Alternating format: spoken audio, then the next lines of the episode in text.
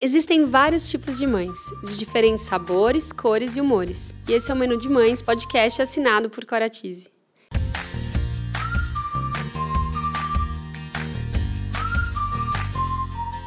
Eu sou a Cora, mãe da Teodora, trabalho há mais de 10 anos no mercado infantil e sou idealizadora do Menu de Mães, onde vou compartilhar com vocês experiências, aprendizados, através de reflexões, entrevistas e bate-papos, para trocarmos muitas receitas. Bem-vindos a mais um episódio do Menu de Mães. Qual o cardápio de hoje? Bom, no cardápio de hoje vamos falar sobre a importância da paternidade e como isso faz diferença na vida e na jornada dos filhos. Bom, e para falar sobre esse assunto com a gente hoje, eu convidei o Eduardo Cabral, formado em administração de empresas, que trabalha no mercado financeiro e, além da sua carreira, ele nutre uma paixão por conhecimento, reflexão e filosofia. Ele tem se dedicado muito a esse estudo. Ele é um pai super dedicado, cuidadoso e eu conheci ele de uma forma muito curiosa, né? Nosso primeiro contato foi através de uma ligação que foi muito muito interessante, a gente se conectou muito e eu achei que a partir dali a gente podia ter aí muitos bate-papos que fossem é, mais produtivos aqui no menu de mães, de repente trazendo um pouco mais de reflexão para esses pais que também têm interesse em expandir mais a paternidade. Então, Eduardo, muito obrigada por ter aceitado o um convite. Obrigado pelo convite, Cora. Acho que muito bom estar aqui falar sobre um assunto que é tão caro para mim, que acho que é a paternidade. É, você vai notar que pode ser que eu me emocione, porque, de fato, acho que hoje é uma das maiores missões que eu tenho, assim. Então, tipo, é essa a criação do Dani, a criação e esse desenvolvimento como pai e como pessoa, né? Que acho que, de forma indireta, acho que é o que a filosofia prega, né? O desenvolvimento humano mesmo. Então, obrigado, obrigado por me receber. Imagina, é, eu fico feliz, assim, só de saber que quando você falou que é capaz de você se emocionar, eu acho que é por isso que a gente se identificou tanto, né? Eu também sou uma pessoa muito emocionada e eu valorizo muito isso. E hoje em dia, né, acho que até pelas. É, hoje em dia tem mudado muito, os homens acho que conseguem é, expor mais certos sentimentos, mas ainda é um pouco de tabu na sociedade, né? Por conta dessa criação que a gente vivenciou aí, é, mas essas novas gerações estão vindo diferentes. É um tabu bem grande, né? Eu acho que demorei um tempo para me conectar com, com emoção assim. É, acho que a forma que a gente se conheceu, da pessoa que intermediou, a Adriana, é, muito tempo trabalhando para, de fato, aceitar que isso acontecia, né? Isso que eu nunca tive um pai que falava homem não chora, nunca fui criado dessa forma, mas Sim. é difícil, acho que você começa a racionalizar e você não quer transparecer, tipo, porque hoje a gente vê a emoção como uma fraqueza, né? Você se emociona com algum assunto, você é fraco, alguma coisa assim. Para mim foi difícil quebrar esse quebrar esse tabu, como você falou. É. E eu acho que hoje é um das, das maiores assim, dos maiores desafios com o Dani é, é fazer de fato ele conseguir se conectar e expressar a emoção dele, porque Sim sabe o quão difícil é se você simplesmente engole o choro, você não aceita, você de fato não se conecta com o que você está sentindo. É tão importante ouvir você falar isso, né, Eduardo? Porque é, até para as mulheres chorar, demonstrar certos sentimentos também é fraqueza. Então, então é, eu fico pensando como é difícil para nós e quanto é mais difícil para os homens, né?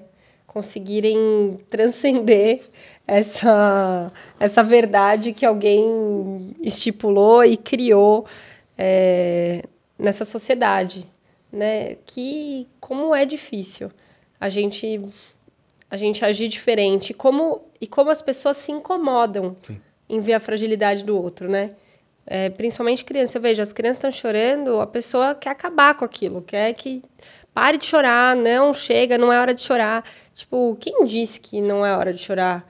Quem disse? Como a, como a criança vai segurar isso? Como ela vai controlar? Ela nem tem maturidade para isso. Então, eu fico muito impressionada. É... E, e, e, aí você tocou nesse assunto, por isso que eu puxei esse gancho, porque realmente é algo muito é, desafiador para quem foi criado diferente ter consciência hoje e passar isso para frente, né? Porque eu também, desculpa te interromper, mas eu também não fui criada, engole o choro, nada disso, até porque eu sou bem chorona. Mas é, eu escutei muito ao meu redor, sabe? Então eu não era criada pelos meus pais assim, mas eu acho que pelos meus avós talvez um pouco, pelas tias muito. Então, como como a sociedade precisa mudar, né? E precisa, e acho que como a gente precisa também acolher as crianças, né? Porque, cara, fazendo um retrospecto, assim, comigo mesmo, né? Meu filho hoje tem seis.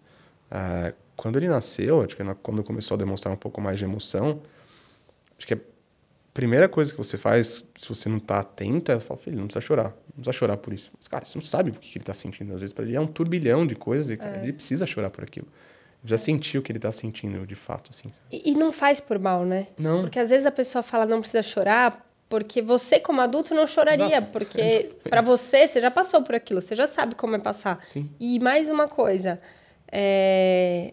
além disso, a gente se incomoda de ver o outro chorando, tipo, e agora? O que, que eu tenho que fazer para acalmar essa pessoa, Sim. né? Um adulto, então, quando um adulto chora, parece que vira um assim, fica todo mundo constrangido, né? Fica todo mundo. Constrangido. É, assim, e agora, né? tipo, gente, tá tudo bem, né? Eu. Eu acho que eu já chorei tanto que eu já. Eu já, as pessoas que convivem comigo já estão acostumadas com, essa, com, esse meu jeito. É, bom, Eduardo, sabe o que eu queria te falar? O que, que você acha sobre pai como rede de apoio? Na criação e no casamento ou só como você está falando na criação do filho? Assim? É, na criação do filho mesmo. Na paternidade. O que, que você acha dessa frase, né? Cara, eu acho que essa frase, na minha.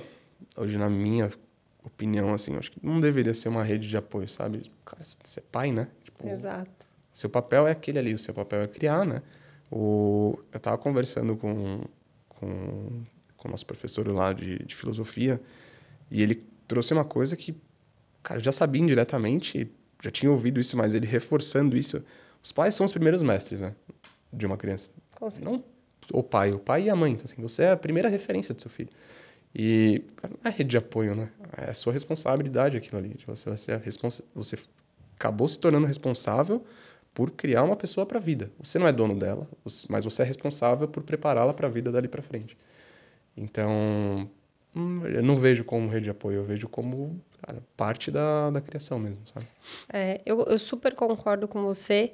É, acho que eu trouxe essa pergunta assim é, para entender, né, como você como pai enxerga é, enxerga essa forma que as pessoas hoje se expressam, né? Mas eu acho que hoje rede de apoio são outras é, é a comunidade, a né? Comunidade. E não, não os pais, né? Os pais, eles têm que fazer papel de pai e, e mãe, né? No, Sim, exatamente. Caso. Concordo, concordo com você. E você acha que a maternidade e a paternidade, né? Elas são complementares ou elas são similares? Acho que eu vejo como uma complementaridade, assim... Acho que dos papéis, eu acho, sabe? Porque a mãe acaba apoiando de uma forma diferente. Assim. Acho que no final todos os dois têm um objetivo em comum, que é você preparar o seu filho melhor para o mundo. Mas é, eu acho que indiretamente, acho que do ponto de vista de sentimento, a criança sente uma coisa diferente pela mãe. É natural isso. Então eu acho que a mãe tem outras formas de atingir o objetivo, o pai tem as formas dele também, mas no final do dia o objetivo é comum. É, mas acho que é só a forma que acaba diferindo entre um, entre um e outro, assim. São, então eu vejo a complementaridade assim do da abordagem, mas com, com um objetivo comum ali na frente. Sim.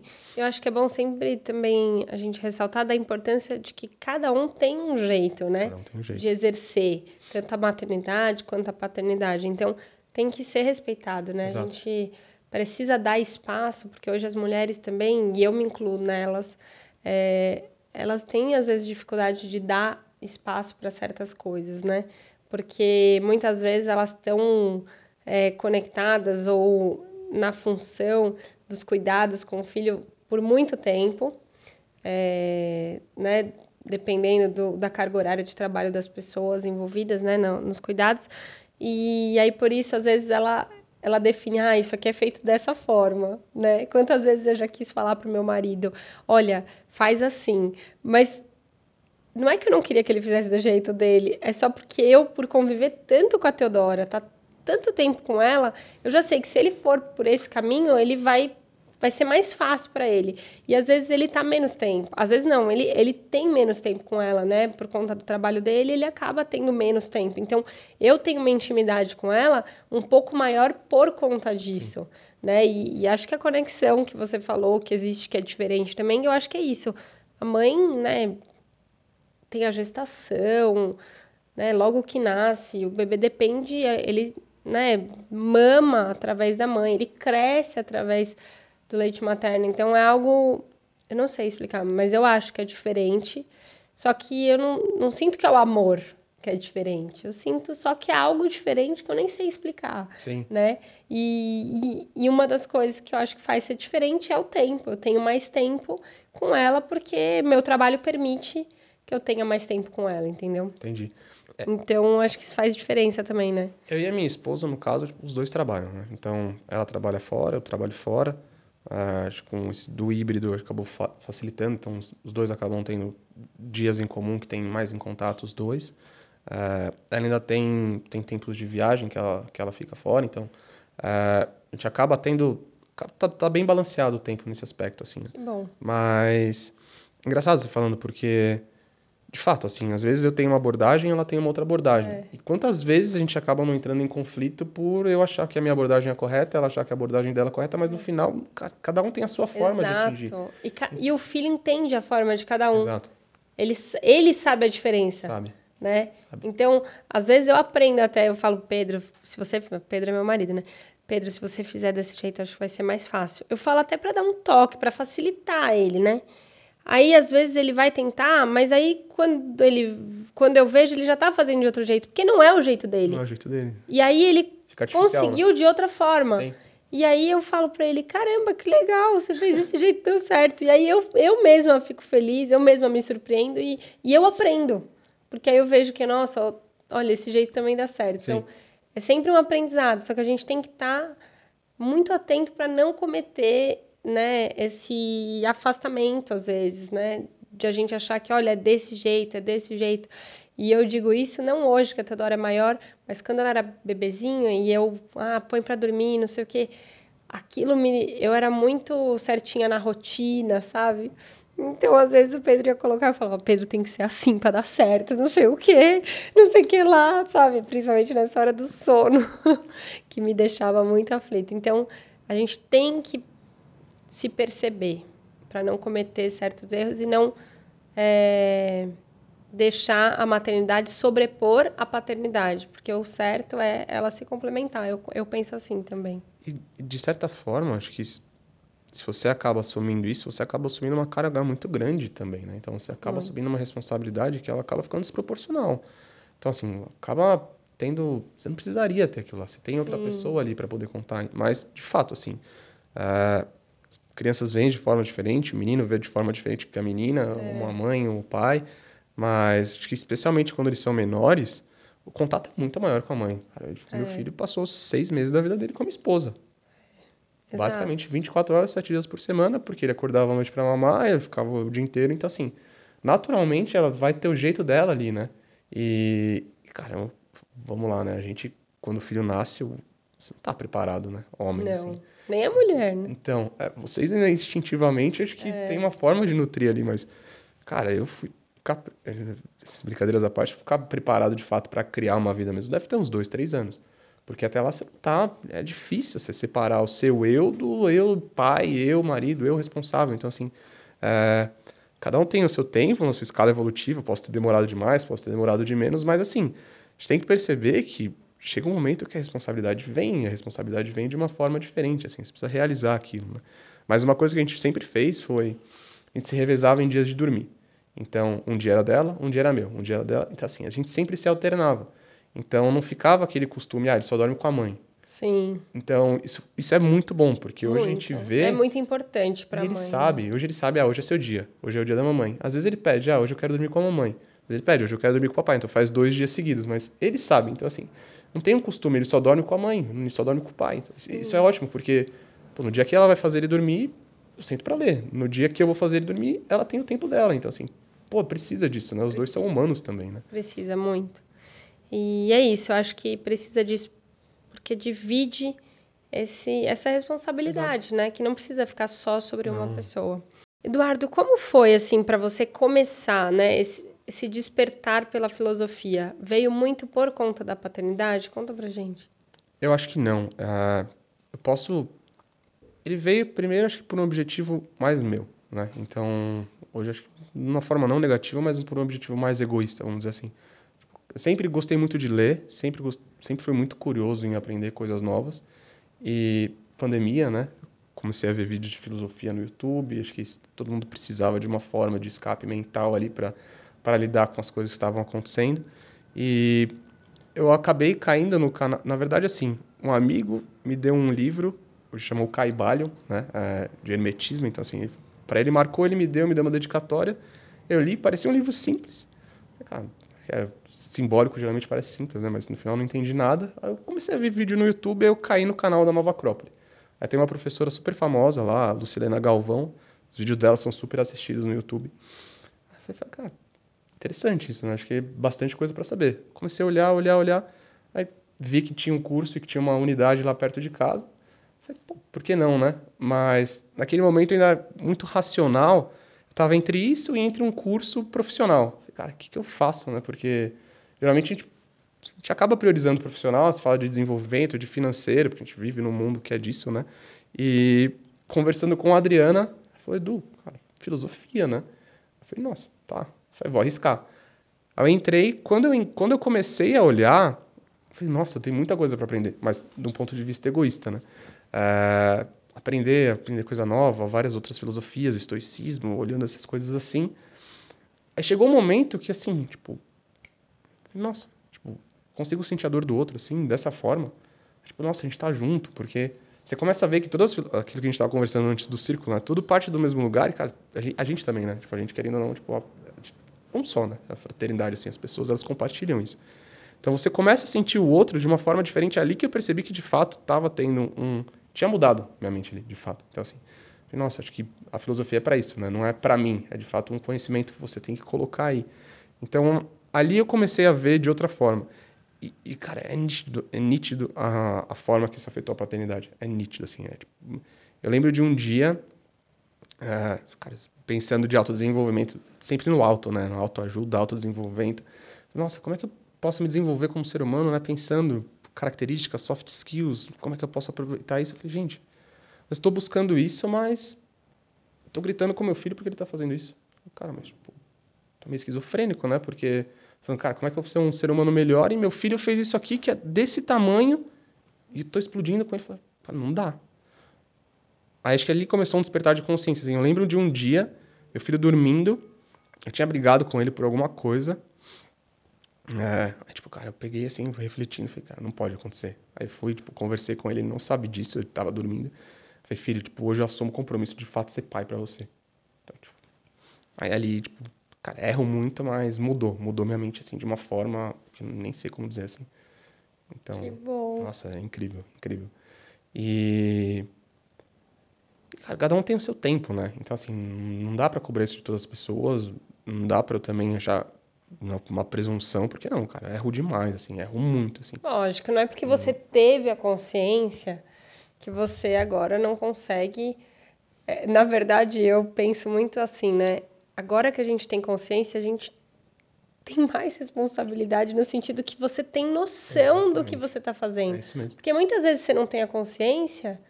É, e aí você simplesmente está fazendo, entendeu? Então, é, é aquela frase, né? Ignorância é uma bênção que as pessoas falam.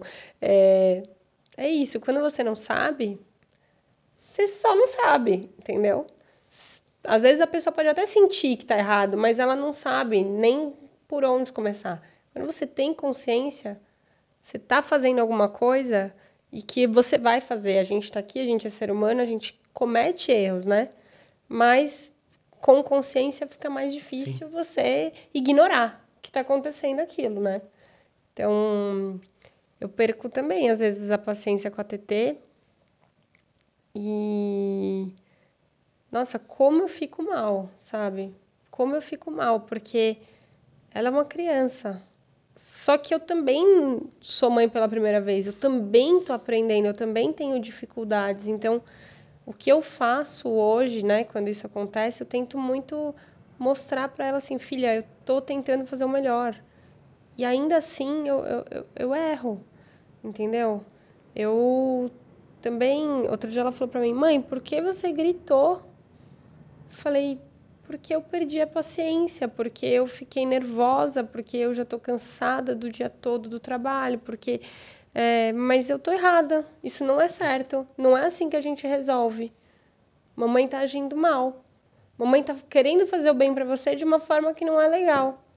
Ajuda a mamãe também a. Ainda bem que você falou isso, que você ajudou a mamãe a perceber que a mamãe não está fazendo certo. E a mamãe agora está podendo te explicar que a mamãe tá fazendo não é legal desse jeito, não é assim que a gente vai resolver. Vamos pensar juntos, sabe? Aí eu isso eu acho que traz para Teodora também a permissão de ela errar, sabe? Traz. Ela se sentir assim, ah, eu posso é, não acertar, eu posso falar, mamãe, hoje eu não consegui também, eu fiz isso porque eu não tô bem, sei lá. E ela se permitir, né? Porque também a criança fica sempre querendo é, fazer tudo pelos pais, né? Para agradar, para ter o, as palmas, né, dos pais. Então, quando ela sabe que ela também não precisa só fazer coisas que agradem os pais, é bom também, né? Então eu tento olhar por esse lado, porque senão também a gente por ter consciência, a gente sofre, né? Eu sofro às vezes. Porque eu fico até com dificuldade, como eu vou mudar isso? É isso, às vezes quando eu tenho, sabe, quando eu fico nervosa, às vezes eu sei lá, esse fato de eu ter gritado, como eu preciso não, não gritar, entendeu? O que, que eu faço para isso não acontecer, sabe? O que, que acontece comigo que gera esse gatilho de eu, de eu dar esse grito? Não é que eu faço um escândalo, não é isso, mas, mas para ela incomoda, Você que é, normal, é isso, né? eu saio do meu normal. Não é que é um super grito, mas eu saio do meu Sim. normal. E ela percebe na hora. E aí ela não gosta, ela se sente mal. Deve sentir susto, ou medo, ou triste, né? Porque vê que a mãe vai ficar brava, né? Meu filho falou isso para mim uma vez. A gente. Cara, a gente teve um papo. Uma... Depois eu olho como isso foi, foi engraçado, assim, sem retrospecto, né? A gente tava saindo para Peguei para ele sair pra andar. Ele adora jogar videogame, né? Se você deixar, também fica um tempão ali jogando, cara, gosta muito. Aí foi um, um trabalho pra gente sair de casa para andar de bicicleta. Aí peguei, carregando a bicicleta, a gente mora pra, perto de uma avenida, aí levando, aí no caminho eu falei para ele, filho, parabéns. Hoje você venceu um monstrinho. Aí ele ficou olhando assim, né? que monstrinho, pai? Filho, você venceu um monstrinho da preguiça. Aí eu falei, ah, dentro de você tem vários monstrinhos. Tem o monstrinho da raiva, tem o monstrinho da preguiça, tem o monstrinho do ciúme. E fui falando, nomeando os sentimentos que a gente tem aqui, que Sim. sabe que são sentimentos que são negativos, de certa forma, né? Mas que estão lá. Uh, eu falei, filho, esses monstrinhos vão estar aí sempre. Hoje você deixou ele mais fraco, você ficou mais forte ele nunca vai morrer. Ele vai estar sempre aí. Você precisa sempre estar atento para você, de fato, conseguir. Mas, cara, parabéns, hoje você venceu. A gente foi, passou sobre isso, não sei o quê. Aí também em casa a gente conversou, falei, filho, monstrinho que mais vence o papai hoje é o monstrinho da impaciência. Tipo, papai perde a paciência muitas vezes, ele ganha de mim, mas ele ganha muito menos do que ele ganhava antes. Então, antes ele ganhava várias vezes. Agora eu ganho muitas dele. Então, assim, eu vou ficando mais forte, ele vai ficando mais fraco, mas ele tá lá. Eu preciso estar atento a isso. E quando eu perco, quando eu, mais próximo dessa conversa, ele fala: Vai, papai, o monstrinho que mais ganha de você é da impaciência, né?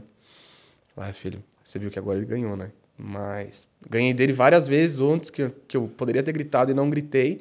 Consegui, de fato, ali ganhar. Mas você precisa de ter a consciência de que aquilo vai acontecer. Porque hoje, é, depois de um tempo, assim, você. Cara, é automático. Quantas vezes eu me pego, ele vai fazer alguma coisa uma parte do meu cérebro fala, grita. A outra parte fala, cara, pra quê? É. É, é, é nítido, assim, chega quase a ser físico a diferença de você ver aquilo acontecer, você projetar uma reação que você já tinha o hábito de fazer aquilo ali, você criou o hábito de gritar. É. Você criou o hábito de perder a paciência, de você querer uma criança que faz as coisas que você fala que para ela fazer na hora que ela quer. Não, toma, tu é uma é. criança, é um humano, né? Então você percebe ali, você fala, tá bom, não, realmente não precisa. Às vezes precisa, às vezes precisa ser mais duro. Quantas vezes ele fala, pai, você foi grosso? Falo, não fui grosso. Eu fui mais duro com você. Não falei normal. Eu falo muito pra TT às vezes, porque quando eu mudo, né, para falar uma coisa mais séria, ela fala pra mim, eu não gosto, você fala assim, você tá brava. falo, filha, a mamãe não tá fazendo nada de errado, a mamãe tá te explicando e a mamãe tá sendo mais assertiva para te explicar agora. Entendeu? É, eu preciso falar dessa forma para você entender que isso é mais sério. É, mamãe não tá. Mamãe sabe quando a mamãe tá gritando, quando a mamãe tá falando de uma forma que não é legal. Agora a mamãe não tá falando de uma forma que não é legal. Só que o que a mamãe tá falando, talvez para você não é legal ouvir.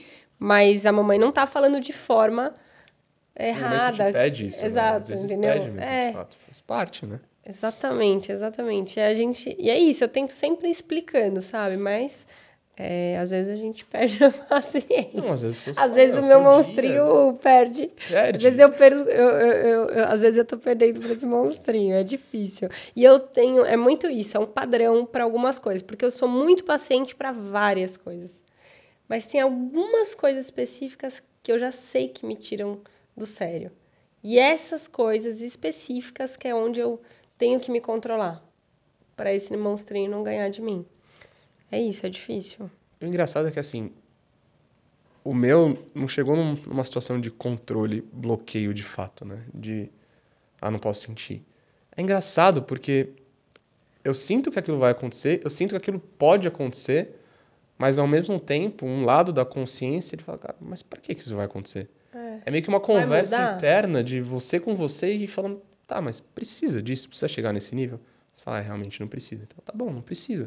Mas ali surge, e eu acho que assim, ao longo de tantos anos que a gente vive, acaba se tornando uma reação automática de proteção, né? Você protege, você quer impor o que você...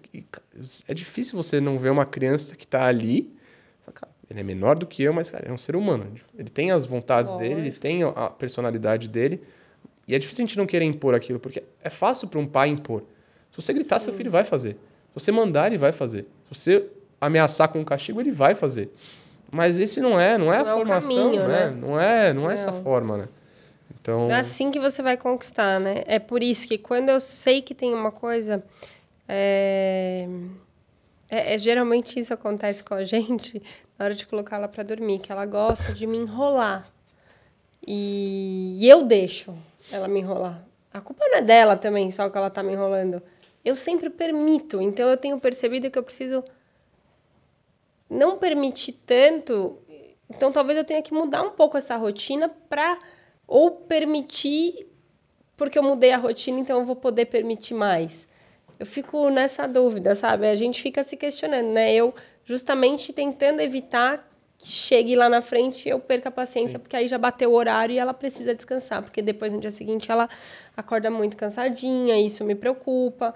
E aí vira uma bolinha de neve, sabe? Então eu sempre nessa hora eu fico é, tentando encontrar caminhos diferentes para não deixar chegar nesse ponto de perder a paciência. mas o legal é você notar que a responsabilidade nesse momento ela é de certa forma sua, né? Sempre, Você nossa, permitiu sempre, né? ali ela ficar brincando. Só que é engraçado que às vezes a gente a gente permite, mas chega num momento que a gente olha e fala, cara, eu não deveria ter permitido. Aí você perde a paciência, você fica irritado. Com você mesmo, Exato. do e você desconta erro. na criança. É péssimo. Então, não é responsabilidade dela, né? Se ela quiser esticar a corda não ela vai, esti- noção, exato, né? vai esticando até você permitir. Então, é isso, né? Não é pra Eu sempre transferência. penso, né? e Toda vez eu lembro, o papel da criança é insistir. E o nosso é persistir. Porque a gente tem que É persistir em algumas coisas para né, pra ajudar na educação do filho, né? Mas Sim. enfim. É, Eduardo, qual o poder do pai, assim, na formação do filho? Cara, eu acho gigantesco, assim, e acho que ele é, é tão grande que, que é uma responsabilidade que chega até a assustar, assim, de você ver qual o poder que você tem para formar uma pessoa, né? E se você vê também o que, que isso tem de impacto futuro, né? Então. Cara, seu filho vai aceitar você da forma que você é. Você gritar, ele vai aceitar. Vai chegar um momento que ele vai deixar de questionar, ele simplesmente vai baixar a cabeça e vai fazer. Só que no futuro você não sabe que isso vai, aonde isso vai estourar, né? Então, hoje eu te falo assim: depois que você toma essa consciência, é, a sua responsabilidade ela fica gigantesca. Você percebe o, o quanto você afeta uma criança. né? E você percebe que ela não é sua, né? Você tem uma responsabilidade. A gente estava falando de religião agora no começo, né? É, você não é dono dele, né? Então, tem, tem um livro lá do, do fundador da Nova Acrópole. Essa passagem me marcou muito, né? Ele, era dos Atlantes, aí era o pai, que era o rei dos Atlantes, se despedindo do filho dele. Aí ele, trocas de frase ali, o filho dele tá desmaiado porque ele não queria ir embora, ele fala, é, adeus minha alma irmã. Aí você fala, cara, se as almas foram criadas juntos, de certa forma, ele é seu irmão de alma, né? Então, ele sente seu irmão de alma, então você não é dono dele, né? Você não... Você é responsável por formar aquela alma naquele momento para como ela vai ser no futuro. Você já viu o tamanho da responsabilidade que é isso? Então, depois que você tem essa realização, cada ação ela tem que ter um grau de consciência que é, é gigantesco, assim, chega a assustar, porque é, você vai moldar uma vida, né? Esses dias eu estava conversando com ele, é, a gente ia sair de casa, chegou no, no, final eu tive que tirar um tempo dele de uma coisa que ele gosta muito. Primeiro ele chorou, chorou muito, a gente andando na rua, passeando com os cachorros, ele chorando, eu falei, filho, não vai mudar, o fato é esse, aconteceu, você fez isso, você desrespeitou. Então, nesse momento aqui, e se você gosta muito, por esse desrespeito, que você já sabe que tem uma regra aqui, isso aqui é um tipo de punição. A gente tá indo. O cara chorou, chorou, chegou num momento ele falou, pai, vamos conversar em casa? Tá bom, vamos. Fizemos tudo o que a gente precisava fazer, voltamos para casa e me sentou para conversar. Ele falou, pai, isso aconteceu assim, assim, assim. Eu não gostei do que eu fiz, é, mas eu não percebi. Eu falei, filho, você percebeu. Você me ignorou porque você quis ignorar. Então, assim, não adianta você tentar mentir para mim e me enrolar de certa forma agora, porque você sabe o que aconteceu. Aí, no final, eu falei, ó, tudo bem. Você tinha cinco minutos que você perdeu, eu te devolvo dois por essa conversa, você ter conseguido me colocar aqui pra gente conversar. Ele falou, não, pai, eu quero todo o tempo. Eu falei, filho, não vai dar. Ele começou a chorar. Eu, lá do lado dele, ali, dele chorando, ele falou, pai, eu nunca vou fazer isso que você está fazendo comigo, com meu filho. Eu falei, o que eu tô fazendo com você? Ele falou, você tá me deixando triste. Eu falei, Ai, gente, é horrível, né? Porque Cara, é. é nessas horas que. É isso. Quando eu deixo ela me enrolar, eu cedo porque eu quero deixar ela feliz. Você deixar ela feliz, só que, é, só que não é bom para ela. É a responsabilidade. Exato. Aí ele chegou para mim e falou: "Você tá me deixando triste. Eu nunca vou fazer isso com meu filho". Aí eu parei e falei: "Filho, eu espero muito que você faça isso com o seu filho, porque isso que eu tô fazendo, você acha que eu tô feliz de fazer? Cara, mas isso chama justiça? A gente tem uma regra aqui em casa. A gente tem o respeito, a gente tem as leis que estão regendo a sociedade. E eu tô aqui como seu pai, e nesse momento, acho que eu preciso deixar que, cara, eu não vou estar aqui para sempre. Então eu preciso deixar que você saiba que assim, você tem que respeitar algumas coisas. Se você não respeitar, tem consequência. E a pessoa que aplica isso também, para ela às vezes não é legal. Fala, cara, eu não tô gostando. E eu tava emocionado na hora. Você está vendo como o papai tá? Para mim também é difícil, eu também tô triste. Só que eu tenho uma responsabilidade com você de te ensinar isso. Cara, ele parou, ele olhou assim.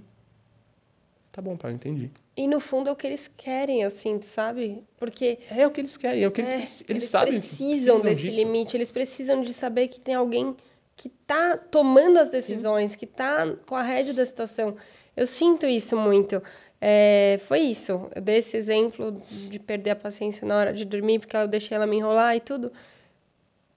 Eu falei para ela, filha, agora a mamãe vai ter que sair do quarto. Mamãe vai chamar o papai para, né, colocar você para dormir agora, porque a mamãe tá se sentindo chateada. Tô com vontade de chorar porque eu tô te explicando que vai ser ruim para você amanhã acordar tarde. Entendeu?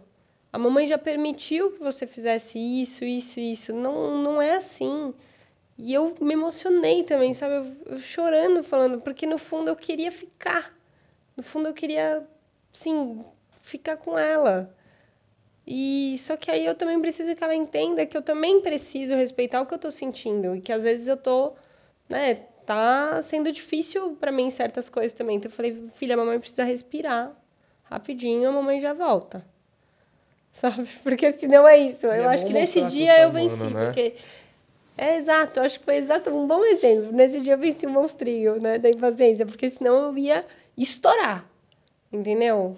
E é chato, né? Porque a gente não quer estourar. Porque aí se eu estouro, eu me sinto pior. Sim. Entendeu? Eu já tô me sentindo mal. Mas aí depois eu me sinto pior. É, realmente.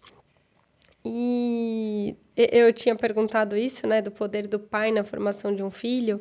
E eu acho que o maior poder é o exemplo, né, Eduardo? Sim. O exemplo que a gente está dando, porque por mais que eles não gostem de certas coisas, dos limites, tudo, e eles precisam disso, eu acho que são esses exemplos que fazem a criança refletir sobre as coisas. Muitas vezes a Teodora, ela reproduz, eu já vi ela reproduzindo coisas que eu faço. E aí eu fico orgulhosa do que eu fiz e fico orgulhosa que ela captou. Então eu penso, nossa, é exatamente isso, é esse é o caminho, né? Tem aí, né? É às vezes é um caminho tortuoso, porque nem sempre a gente está ali linear, né? É, a, gente tá, tem né? altos e baixos tá. direto. É, mas é, é isso, esse é o caminho. E é um exemplo mais do que o discurso, né? Porque Exato. a gente falar é uma coisa, a gente agir é outra. Quantas vezes eu não fui na academia para dar o um exemplo para ele? É... Porque assim, pô, como é que eu vou falar para ele do monstrinho da preguiça e eu não vou levantar da cama para ir? É... Cara, quantas vezes eu vou falar para ele que ele tem que comer a salada dele e eu não vou comer a minha? Então, assim, é, a partir do momento que você prega uma coisa que você fala, que você fala, você vai combater o monstrinho da preguiça, você vai combater o monstrinho da raiva, você vai combater o monstrinho da impaciência, a partir daquele momento você assume um compromisso de que você tem que combater também. É. Não pode ser no discurso, porque senão fica uma coisa totalmente hipócrita, né? Sabe. Então isso te coloca um grau também de cobrança como pessoa que você precisa crescer junto, né? Sim. Então, esse é o exemplo. Então, várias vezes eu chego, vou, eu, eu faço as minhas coisas de manhã. E ele faz as coisas dele no final da tarde. Eu volto às vezes do treino, eu falo, nossa, filho, ganhei do monstrinho da preguiça hoje. Ele olha, é, papai. Eu falo, é. Cara, não queria acordar. Tava cansado. Por mim, eu ficaria aqui. Mas eu fui. Aí eu fui, eu vejo, eu faço, eu faço questão de falar para ele que, é. que, eu não queria ir. Faz parte, mas eu sei que aquilo lá para mim aquilo é saudável, eu preciso fazer aquilo e foi feito. Então, muitas coisas, precisa ficar clara que não é prazeroso. Mas a gente precisa, são coisas que precisam ser feitas, né? Então, é. e começa com a gente, não é a gente falar, é a gente fazer e eles verem a gente fazendo. É. A, uma vez a gente estava falando sobre um outro assunto aqui e a gente chegou à conclusão, né? Que a fala, ela convence, mas o exemplo que arrasta, né? Exato. Então, é importante a gente dar bons exemplos para formar uma vida, é, né? Ter a possibilidade de formar da melhor forma, ter a possibilidade de formar uma vida nesse mundo é, de uma maneira é, bacana, né?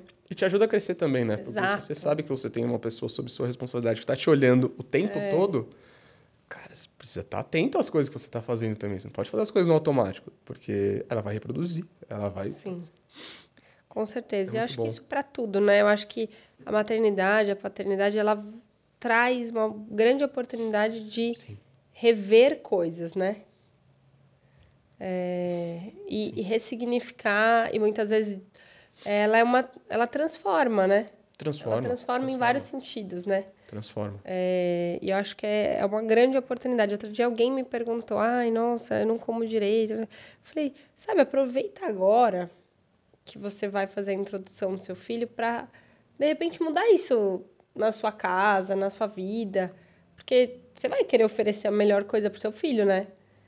Mas é difícil você também oferecer a melhor coisa para o seu filho e você não não comer Sim, é igual o seu filho, você é, não agir da mesma forma. Então é importante que de repente essa é uma oportunidade para você rever esse ponto importante na sua vida. Então eu sempre tento lembrar disso, sabe?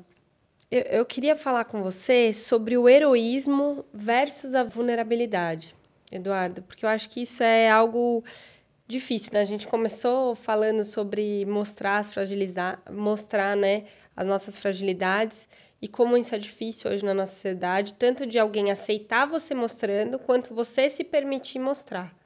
E só que eu queria entender.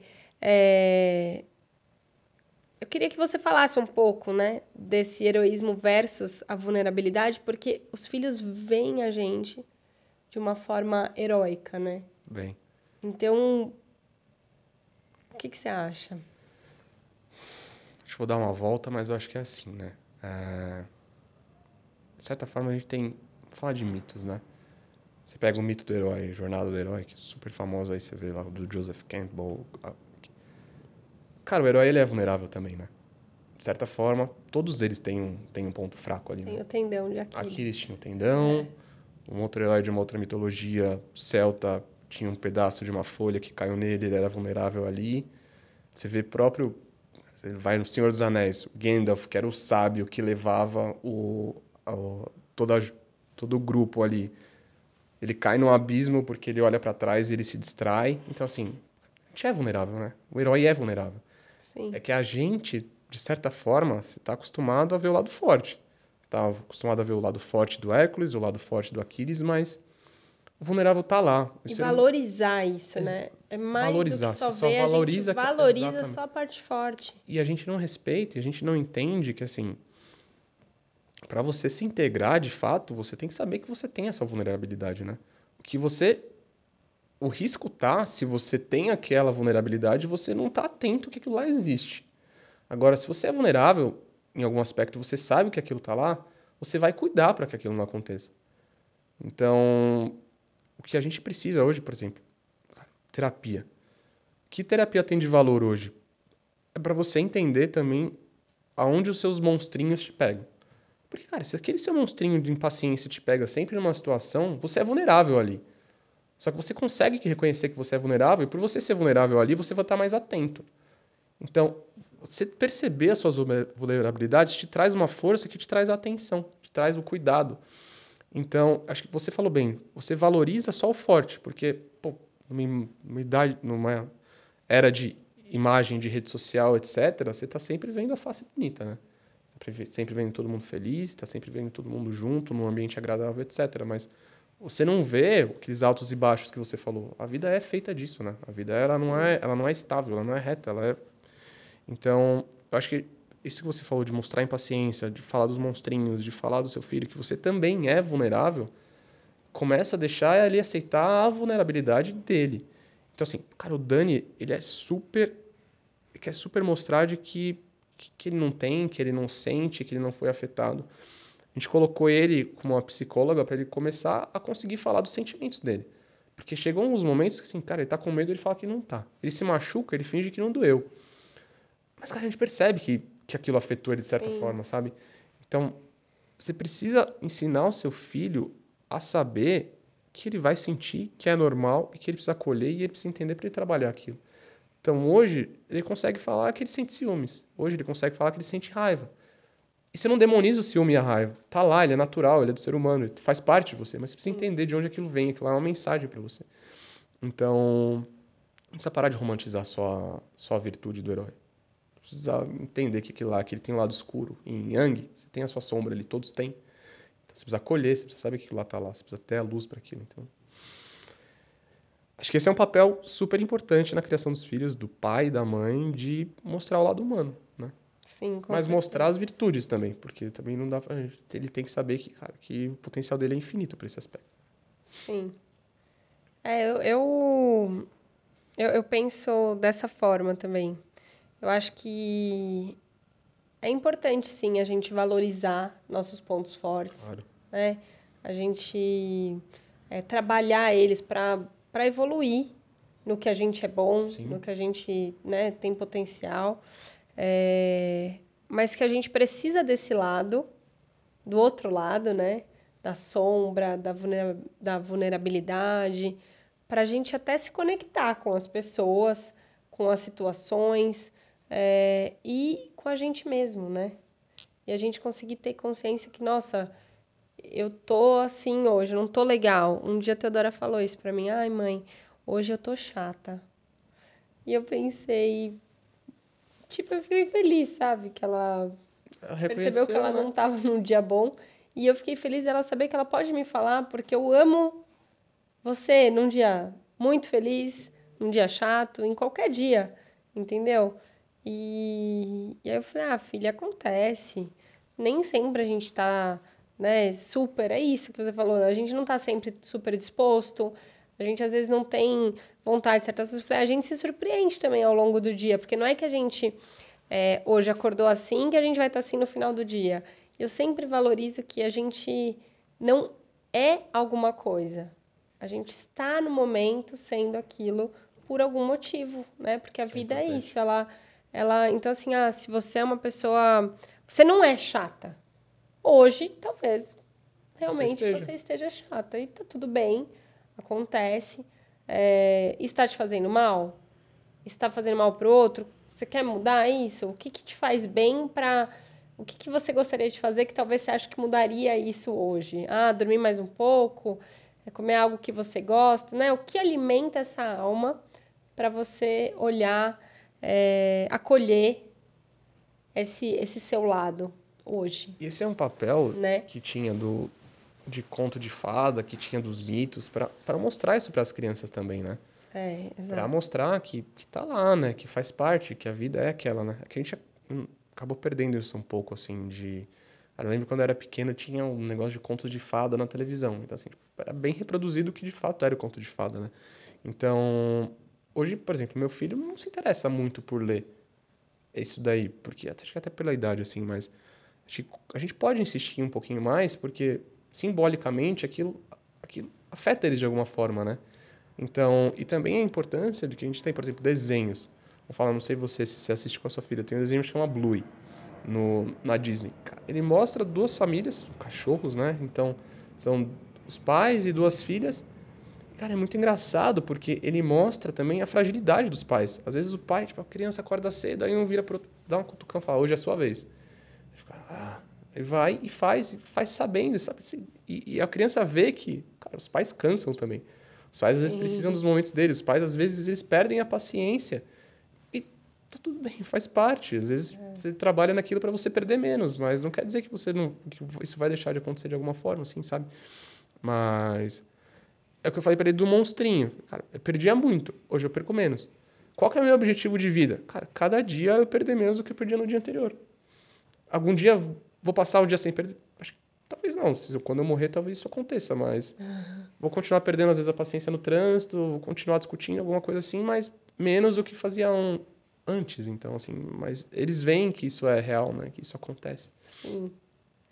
É, e, e eu acho que é sempre mostrar as alternativas de como mudar certas coisas, né? Sim. Pra entender que ó, hoje foi assim, amanhã pode ser diferente. O que, que a gente precisa mudar? Que é isso que eu falei pra TT. Você falou você está, você não é, amanhã- né? Exato, você está, você não é. Meu pai sempre falou isso pra mim. Então eu, eu gosto Muito sempre sábio. de lembrar isso, sabe? E, e, e- e eu falo muito pra Teodoro. é, Nesse dia que a gente passou por essa situação, né, que eu perdi a paciência, é, eu falei pra ela: amanhã a gente vai começar diferente. Pra gente perceber que a gente pode ressignificar isso, pode ser melhor. Entendeu? A gente não precisa chegar nesse ponto. Combinado? Combinado. Legal. Aí não quer dizer que foi fácil, porque no dia seguinte ela quis me enrolar e aí eu expliquei pra ela. Lembra que eu conversei? Lembra como a gente ficou? Você quer ficar assim? Eu não quero. Vamos fazer diferente. O que a gente pode fazer? Sabe? Então, vamos já agilizando algumas coisas, já escovar dente, aí, sabe, para ter tempo de ler, para ter tempo de enrolar, né? E ela tem consciência, né? Então, assim, eles Ela acabam. tem. Eles vão criando E consciência. é isso, ela tem, só que ela também quer insistir na, É em né? outras coisas, porque é o papel deles. Então eu sempre tento lembrar, nossa, o papel dele é insistir, o meu papel é persistir, né? Resistir a certas né? coisas, né? Então, é isso. É, aqui até tinha colocado uma pergunta, qual a importância da persistência no desenvolvimento de uma criança, né? Eu, eu acho que é, é fundamental para alcançar certas coisas, né? Acho, uma coisa que eu acho muito importante hoje é a vontade, a vontade de fato ali, sabe? Não um desejo, mas tipo a vontade de que dele perceber que, que eles conseguem fazer qualquer coisa que eles acreditarem que eles podem fazer. Não tô falando fisicamente, não tô falando de ser triatleta nesse nível, tô falando de vontade de estar melhor do que de fato você estava no dia anterior. Então assim, começa com eles acreditando neles, começa com a gente acreditando no nosso potencial, porque senão vira meio que uma profecia autorrealizável, né? Você fala, ah, não consigo. Tá bom, você não consegue mesmo. Eu dei um exemplo para ele muito, foi engraçado, assim. Ele, o Dani, ele tá trabalhando com fono para conseguir falar o R, né? É, cara, tá uma batalha para ele, ele tá, mas ele tá insistindo, ele tá persistindo. Um dia ele falou, cara, pai, eu não quero mais fazer, eu não vou conseguir. Ele falou, não vou conseguir falar certo. Aí eu dei um exemplo bobo pra ele. A gente tinha ido no final de semana num, num desses lugares infantis aí. E teve um, um monitor trouxe perna de pau. Perna de pau mesmo, de circo, né? E aí ele deu pros pais. Falou, ó, tenta aí. Ah, tá bom, vou tentar. Aí eu fiquei na minha cabeça, vou andar nessa perna de pau, né? Fiquei lá tentando, tentando, tentando. Aí tinha uns pais e o cara pegou a primeira coisa que ele falou, falou, ah, eu não vou conseguir. Eu falei, cara, acho que provavelmente não, né? Aí tentou uma vez, desistiu, não foi. Aí o outro a mesma coisa, ah, é muito difícil, eu não vou conseguir. também tentou uma, duas vezes, largou de lado. E o filho ali. Não tô julgando esse pai, tá? Acho que cada um tem, tem o seu momento ali e, o, e, e a sua consciência naquele momento de fala, né? Às vezes o cara também não conseguia e tudo bem reconhecer isso daí. Aí eu dei o exemplo, eu consegui. Fiquei tentando, tentando e consegui. Falei, filho, lembra de ontem? Então, aconteceu isso. Aqueles papais ali, eles falaram, eu não vou conseguir. E eles não conseguiram mesmo, porque ele acreditava que ele não ia conseguir. Então, eu acreditei que eu ia conseguir. E eu fiquei tentando, tentando, até que eu consegui. Essa seu negócio de falar é a mesma coisa. Você acha que você não vai conseguir? Você não vai conseguir. Você quer desistir agora? Tudo bem. Você não vai conseguir se você acreditar. Aí, entendeu? Ficou, começou a praticar. Aí um dia a gente estava estava jogando videogame. Eu falei, nossa, eu não vou conseguir. Ele falou, é, papai, se você não acreditar que você não vai conseguir, você não vai conseguir mesmo, né? Eu falei, pô, filho, é verdade, você tem razão. eu não acreditei, de fato eu consegui, mas ele falou, viu, você não tinha acreditado em você. então, essas coisas, elas marcam. E essas é. coisas, uh, a gente acha que são, são, são momentos pequenos, mas se ele começa a enraizar isso desde o começo, você está criando um filho que, que ele vai acreditar no potencial dele. Então, assim, não vai ser alguém que vai falar para ele, você não é capaz disso. Não, cara, não é você que diz. Eu, se eu acho que eu sou capaz, eu sou capaz.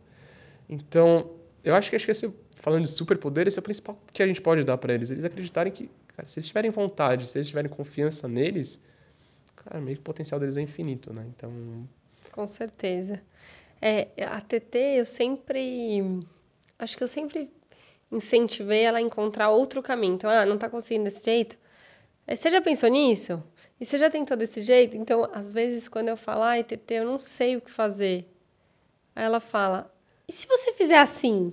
E se você fizer essa? Aí eu penso, gente, que bonitinha, ela aprendeu, né? Ela aprendeu. E aí, às vezes eu tava desanimada, porque eu não sabia nem por onde começar, e ela me trouxe de novo ah, aquilo, outra sabe? Perspectiva. Então, tão legal isso, né? Você vê que você tá dando a possibilidade da criança não desistir, Exato, né? Exato, exatamente.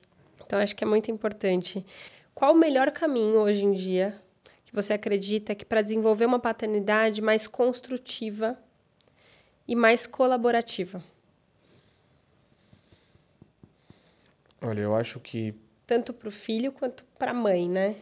Sim. Acho que como parceiros é, do filho e da mãe, né, no caso. Cara, eu acho que vou dar um exemplo meu, né? Não um exemplo, mas trazendo isso para minha realidade assim. Eu acho que começa com o autoconhecimento do pai. Tá? É, eu acho que assim, às vezes, eu até conversando lá fora, às vezes a gente entra em alguns papéis que naquele momento a gente não estava preparado para entrar. Você entra na paternidade, você não estava preparado para ser pai, você não tinha saído de um jovem adulto ainda. Você se casa, você se casou, mas você de fato não percebeu o que é o casamento, o que é aquela responsabilidade, né? Então, falando da filosofia, a gente no passado tinha alguns ritos, né? Então, você tinha o rito de você virar adulto, você tinha o rito do casamento, você tinha aquilo lá. Então, instintivamente, aquilo marcado, fala, cara, minha vida começou aqui. Então, meu papel mudou aqui. Meu papel agora não é mais de Eduardo, um adulto, um Eduardo, um homem sozinho. Não, agora meu papel é Eduardo, um pai, o Eduardo, um marido. E a minha vida agora é para o meu filho e para minha família, para a gente se desenvolver junto. Mas isso leva tempo. E isso leva a um grau, assim, de que cara, você não pode ser mais o centro das coisas, né? Você não pode ser mais o único ali. Essas coisas não podem girar ao seu redor. Tem que ter uma mudança de chave de perceber que o seu papel na vida ele aumentou. O seu papel na vida ele é, ele é diferente do, do, do, que é, do que era antes. E eu acho que isso vem com, com um autoconhecimento ali e com, e com você, ter, de fato, assim, a realização de que, de que aquilo mudou. Porque eu mesmo, eu fui começar a ser o melhor pai pro Dani assim, tinha quatro, três, quatro anos. Fui começar a ser um marido de fato, assim, num papel de casamento, também deve fazer uns três, quatro anos, assim, a gente tá casado há sete, fazer uns três, dois, três anos. Então, assim, porque antes eu não estava preparado para aquilo, mas o problema é que eu não percebia que eu não estava preparado. A minha vida era aquela. Então, se você não tiver referência do que é a vida, de que o seu papel mudou, de que não é mais só para você, você não vai conseguir uma, uma paternidade colaborativa ou uma, um casamento colaborativo onde os dois estão juntos para o mesmo objetivo, sabe? E, eu acho que o que hoje tem faltado uh, no mundo é esse mesmo, assim, sabe? A gente vê que, que ideia fraternal, que a gente não pode está simplesmente focado no nosso, no nosso eu, no nosso ego, no nosso ser, uma visão egoísta, assim. A gente tem que ter alguma coisa pro outro, assim. E isso leva tempo de ver isso, é difícil de ver, porque hoje a sociedade inteira é construída no individualismo, né? É muito difícil você sair disso. E não tô falando que eu saí, tá? É, porque, cara, acho que essa é a batalha de uma vida, assim. Mas enquanto não tiver essa realização, é difícil você ter uma contribuição de fato, assim, que gera muito valor, sabe? E, e foi essa uma das coisas que a filosofia trouxe para mim, na minha vida. Então, ver que o mundo é maior, ver que o mundo não sou só eu, que o mundo são as pessoas e a gente tá todo mundo junto, né? Se um falhou, todo mundo falhou. Então, se eu falhei, cara, meu casamento falhar, a criação do meu filho, de certa forma, vai ser afetada também. Mas precisa estar consciente disso. Tá? Sim. E... como você acha que é possível, né? Porque eu acho que o que distancia muito é, essa paternidade colaborativa é um pouco do trabalho, né? É um pouco dessa carga social que a gente já vive é, né, há muitos anos. Eu não sei se é certo chamar assim, na verdade, mas essa é a forma que a gente foi criado, né? Eu acho que é uma é, é, tem um peso muito grande e a importância do trabalho, né? Que é de fato algo que a gente não pode falar que não é importante, né? Para a gente poder proporcionar certas coisas para nossos filhos, a gente tem que trabalhar para conquistar, enfim. Mas como equilibrar isso, entendeu? Na paternidade, porque eu acho que o homem nesse ponto ele é mais cobrado que a mulher, né? De prover, né? É, exato, de, de ser provedor Sim. mesmo, né? E, e isso é uma carga que muitas vezes vira uma chave quando nasce o bebê, né? Nossa, eu preciso ganhar mais, eu preciso porque agora minha mulher também vai dar um tempo. E a mulher, ela vive nessa. Bom, vamos falar sobre a paternidade, depois eu falo alguma coisa da mulher, porque acho que é, é diferente, né? A pressão da mulher é tá nos filhos, tá olhando para os filhos. É, mas aí depois ela é pressionada para trabalhar, mas ela tem que estar tá com o filho. Assim, é difícil, né? É difícil. E você falando disso, eu lembro quando quando descobriu que, me, que minha esposa estava grávida, eu tive uma conversa lá onde eu trabalhava. Aí o, o cara chegou para mim e ele falou: Cara, agora você tem duas visões, né? Ou você trabalha muito para você ganhar muito dinheiro agora que seu filho nasceu, seu filho vai nascer para você ficar tranquilo, ou você tira o pé e fica mais junto ali da, da sua família. Mas o que me chamou a atenção foi que você não tem meio termo, né? Então, ou você provê muito, muito rápido, você abre mão do, daquilo ali, ou você larga a mão e, tipo, segue a sua vida de família. Mas não precisa ser isso, né? Não. não a vida não é assim. Não então, deveria ser isso. Não né? deveria ser isso. E não precisa ser isso. Então, da mesma forma, a mulher. Minha esposa, ela ficou fora do mercado de trabalho logo que começou a pandemia. Cara, aquilo para ela foi horrível. Por quê? Porque hoje acho que, eu não consigo falar historicamente, mas hoje parte do, da, da identidade assim também está no, no, trabalho que você realiza, né? Então assim, ser mãe é um trabalho de certa forma também, mas Sim. a contribuição que você consegue dar fora do, da sua casa, cara, isso é super importante para a mulher. Da mesma forma que é super importante para o homem, só que é, é um desenvolvimento pessoal, né? Totalmente, assim. Só que acho que você colocou isso bem, porque a mulher ela, ela hoje ela é mais cobrada nos dois aspectos também, né? Profissional Muito então ela tem que entregar no trabalho, mas ela também tem que se entregar se ser uma boa mãe. Eu vejo a cobrança, a autocobrança que a minha esposa tem nessas, quando ela viaja, cara, é, é difícil, assim, para ela deve ser muito pesado, porque ela, ela sente que ela vai estar fora de casa, então ela quer deixar mais coisas prontas para o Dani para suprir aquele momento que ela vai estar fora. Então, assim, porque a sociedade, de certa forma, colocou essa responsabilidade nela, e, historicamente, e hoje é isso que é assumido, mas não é assim. Você tem duas pessoas ali, você não tem uma pessoa só. Então, você tem um pai, eu no caso aqui, os outros maridos, que, que a responsabilidade é conjunta. Então, assim, acho que tem uma mudança de paradigma e de histórico-social que, que, que as, os homens, alguns, precisam ter essa mudança de perceber que, cara, o objetivo é comum, o filho é dos dois, e a criação, a responsabilidade é dos dois também, de certa forma, sabe? De certa forma, não. Ela é dos dois. E a mulher não precisa assumir toda essa responsabilidade. cara, eu vendo assim, eu como pai, cara, agora falando assim, eu não ia querer que também que ficasse toda a responsabilidade na minha mulher, na minha esposa. Olha, olha a beleza que tem você criar uma vida. Olha a beleza que tem você influenciar alguém positivamente. Como é que você abre mão disso? Não dá, isso não dá, isso não, não, não pode, a gente não consegue, não faz sentido. Então, mas acho que é uma mudança histórica gradual, assim, né? Uh, deve ter, acho que vem vindo mais, acho que na, nas gerações de agora, acho que tem os pais um pouco mais, Sim. mais presentes, assim, mas ela está caminhando a passos, assim, que pelo menos está caminhando, né? Sim. Não, eu acho que é muito é, positivo o que vem acontecendo. Acho que as famílias estão começando a enxergar que existe mais de uma possibilidade, sim. né? Porque antes era isso, era tudo sobre a mãe. Mas eu acho sim que a gente ainda precisa caminhar muito, porque é algo muito mais é, forte no sentido de, né, de ser algo histórico, algo que a gente tem que é, ficar toda hora atento, porque senão a gente automaticamente está reproduzindo o que a gente viu, o que a gente assistiu na TV, em tudo, em tudo, né? Na, vida, família, na né? própria família. Então, Vocês é se cobram muito por isso, né? Muito, eu acho que a mulher se cobra muito.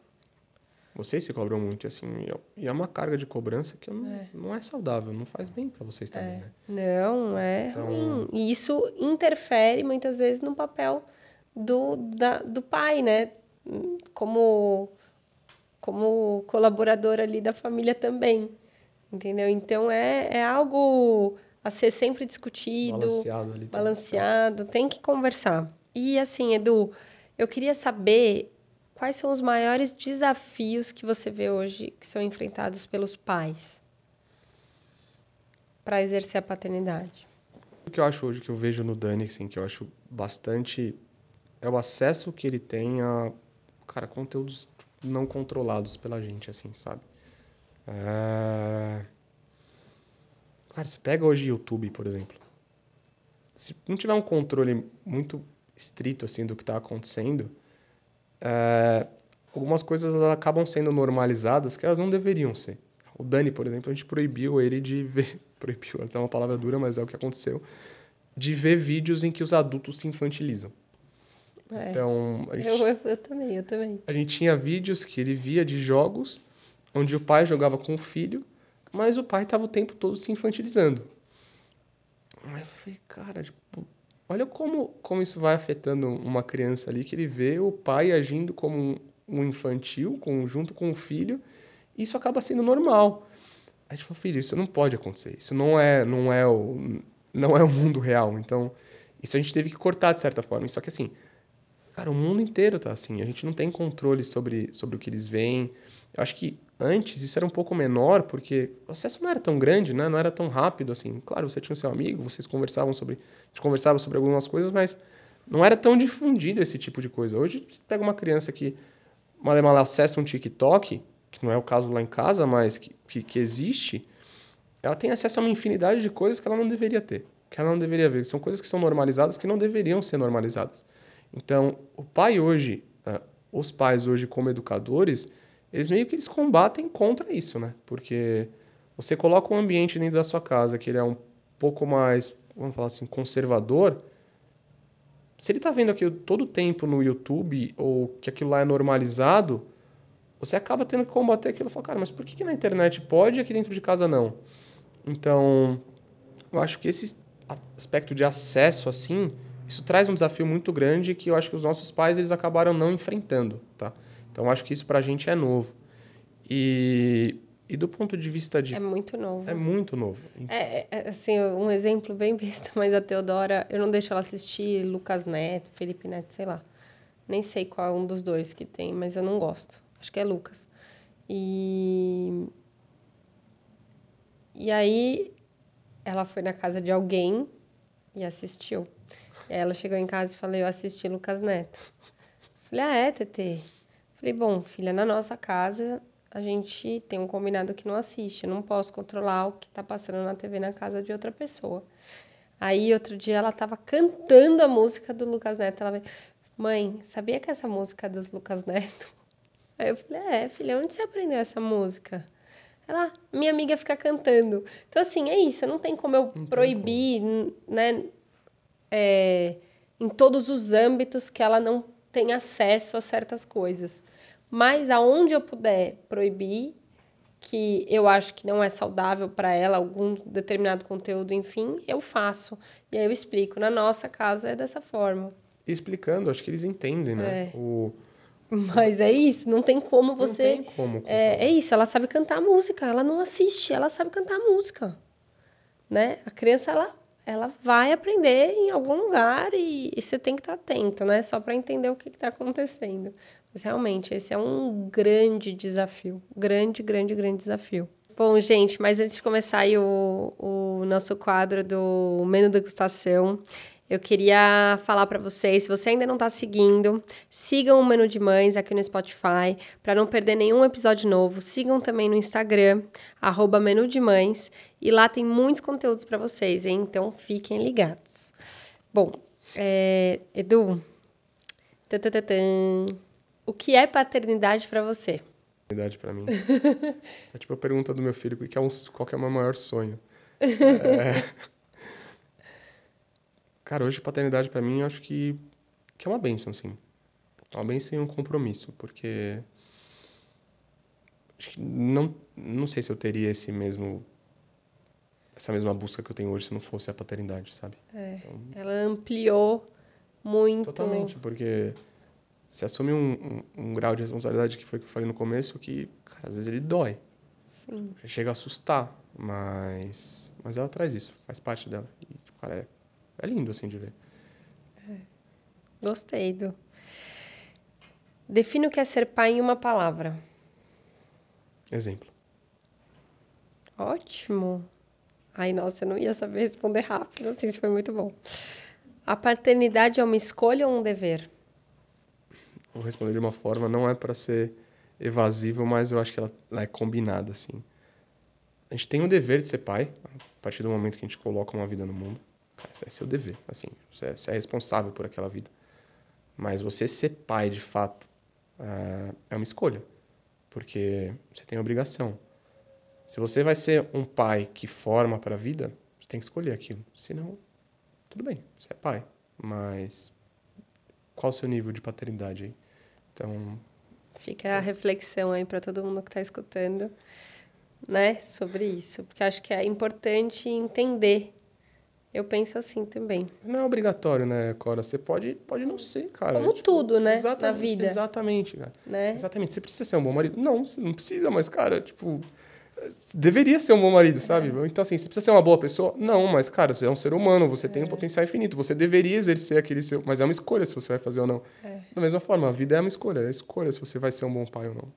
Tá na sua mão. Exatamente. Como falar com os filhos sobre tópicos difíceis, como sexualidade, drogas, enfim. A gente não chegou Olha, ainda nesse nunca momento, ainda não mas cheguei nisso, mas já abordei alguns tópicos difíceis, como a morte. Então, cara, com a morte a gente procurou ser o mais transparente possível, assim, né? É, Ele não teve uma perda de nenhum ente querido diretamente, assim, é, mas teve perda de um animal. Então, ele teve que lidar com a morte, né? E ali a gente começou a colocar a morte como parte da vida, né? E querendo ou não, a única certeza que a gente tem na vida, né? Que, que todo dia que, que alguém vai morrer, a gente não sabe como, quando. Então ali a gente abordou da forma, a verdade nua e crua, infantilizada. Filho, morre, Na linguagem dele, né? acontece, é, tá ali, viveu junto com você, te ensinou muito, mas chegou o momento, chegou a hora dele. Agora, abordar esses próximos temas aí, às vezes eu me pergunto sobre como falar disso, sabe? Mas a gente tem uma conversa tão, tão aberta com, com o Dani que vai ter que deixá-lo mais lúdico, mas não vai ter como, como ser evasivo no assunto. De droga a gente já falou. De droga a gente conversou e foi um choque. Então, foi uma vez que ele falou que ele ia fugir de casa. que ele não queria, ele tava, tava revoltado, falou que ia embora de casa. Abriu a porta e vai embora. Eu falei, filho, vamos ver a rua. Vamos ver essa situação. Eu mostrei para ele a situação triste. Uma cracolândia, né? Expliquei para ele o que acontecia. Falei, às vezes as pessoas estão ali e ela não tem mais controle dela. Né? Então, ela acabou cedendo a uma coisa que, que acaba controlando ela, de certa forma. Então, ali já foi uma introdução. Mas eu, vendo um vídeo do, do Tony Robbins no, que tinha no, no Netflix, ele fala do choque que ele deu nos filhos dele quando teve esse tema que ele pegou um amigo dele que era policial e ele levou as crianças para ver de fato como é que era dentro de um prédio que vivia de, de pessoas usuárias. Então, assim, eles estão em um momento de esponja que, cara, tem coisas que não dá pra gente suavizar. Eles precisam saber que aquilo é crítico e que aquilo vai afetar de certa forma, sabe? Então, eu acho que quando chegar o meu momento vai ser, vai ser mais nessa linha mesmo, tá? Mas ainda não passei por isso. Boa. E o que é ser um pai responsável? Ser um pai responsável, para mim, é ser um pai que se preocupa com a formação do filho como ser humano. Não o filho como profissional, não o filho como o dinheiro no futuro. Não estou excluindo isso, a gente vive num mundo que é disso, mas é, um filho completo como ser humano. Porque se você cria um ser humano, o profissional vai vir, o dinheiro de certa forma vai vir. Se você cria uma criança para ela ser o melhor que ela pode ser todo dia, cara, como é que isso não vai refletir na vida profissional dela? Então, eu acho que esse para mim é que é nisso. Gostei. E qual o maior desafio na paternidade? Acho que o maior desafio na paternidade é você lidar com para mim hoje, né? É você lidar com você mesmo. Então, eu não consigo ser um bom pai se eu não estiver em paz comigo. Eu não consigo ser um bom pai se eu não se eu não conhecer as minhas fraquezas. Então, você tem que estar disposto, você tem que ter a coragem de enfrentar o que você tem dentro para você conseguir colocar isso para fora do seu filho da melhor forma que você puder. Acho que esse para mim é o principal desafio, principal. Que legal. Edu, foi, sim, foi ótimo. Eu amei começar meu dia com você. Uhum. É, começar meu dia falando né, sobre paternidade. Eu acho que a gente consegue refletir muito né, sobre a nossa maternidade também, escutando, tendo a oportunidade de escutar é, pais falando, né? Então, e é isso, eu acho que a gente consegue entender que a gente pode se complementar cada vez mais, Sim. né? Tanto em casa, como família, como na rua, né? Com os pais que a gente pode se relacionar e trocar. Então, assim, foi um grande é, presente aí ter te conhecido, ter tido a oportunidade de trocar aquela ideia com você e agora esse bate-papo. Então, assim, muito, muito obrigada de verdade por estar aqui é, falando um pouco desse tema que é realmente importante, que tem que ter cada vez mais é, gente para discutir sobre Sim. isso, né? Principalmente pais. E, Cora, eu acho que o trabalho que você faz aqui é incrível, porque, pegando essa sua pergunta, é um dever, mas é uma escolha. Então, você está formando mães, você está formando pais, você está formando e olha o impacto que isso tem. Você está formando um casal que vai formar uma criança. Cara, você está formando um futuro, de certa forma, né? Sim. Então, abrir os olhos e começar a dar a colocar alguns exemplos de, de coisas que a gente pode ir adaptando na nossa vida para mudar a forma que a gente cria os nossos filhos. E falando papel de mãe e de pai, porque, cara, os dois têm um objetivo em comum. É aquilo ali. Aquela criança não tem um objetivo maior do que aquilo. Você é responsável por a formação de uma alma. Então, despertando as pessoas para isso, cara, o potencial que isso tem no mundo, acho que é, é indescritível. Assim. Então, parabéns pelo trabalho. Obrigado pelo convite. Adorei, gostei muito também. Obrigada, Edu. Obrigada mesmo. Espero, espero que seja o primeiro de muitos. Obrigada, Obrigado, de verdade. Foi um prazer. Foi um prazer.